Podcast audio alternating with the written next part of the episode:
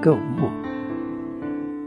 现在人们都是用钱买东西，但在很久很久以前，人们用东西换东西，比如用苹果换梨。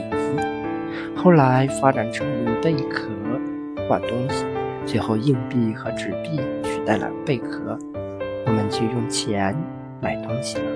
超市里的货物都是分类放置的，如果找不到就找导购员，挑选好货物后到收银台付款，收银员会把货物信息输入电脑，电脑上会显示出货物的价格，顾客只要按显示的价格付款就行。为什么不能攀援商场的电梯呢？许多大型商场都有像楼梯一样的扶手电梯。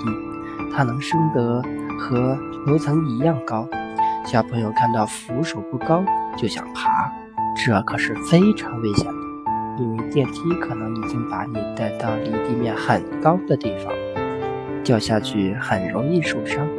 商品上的条形码，小朋友可能会发现超市的货品上都有一个条形码，这是商品条码。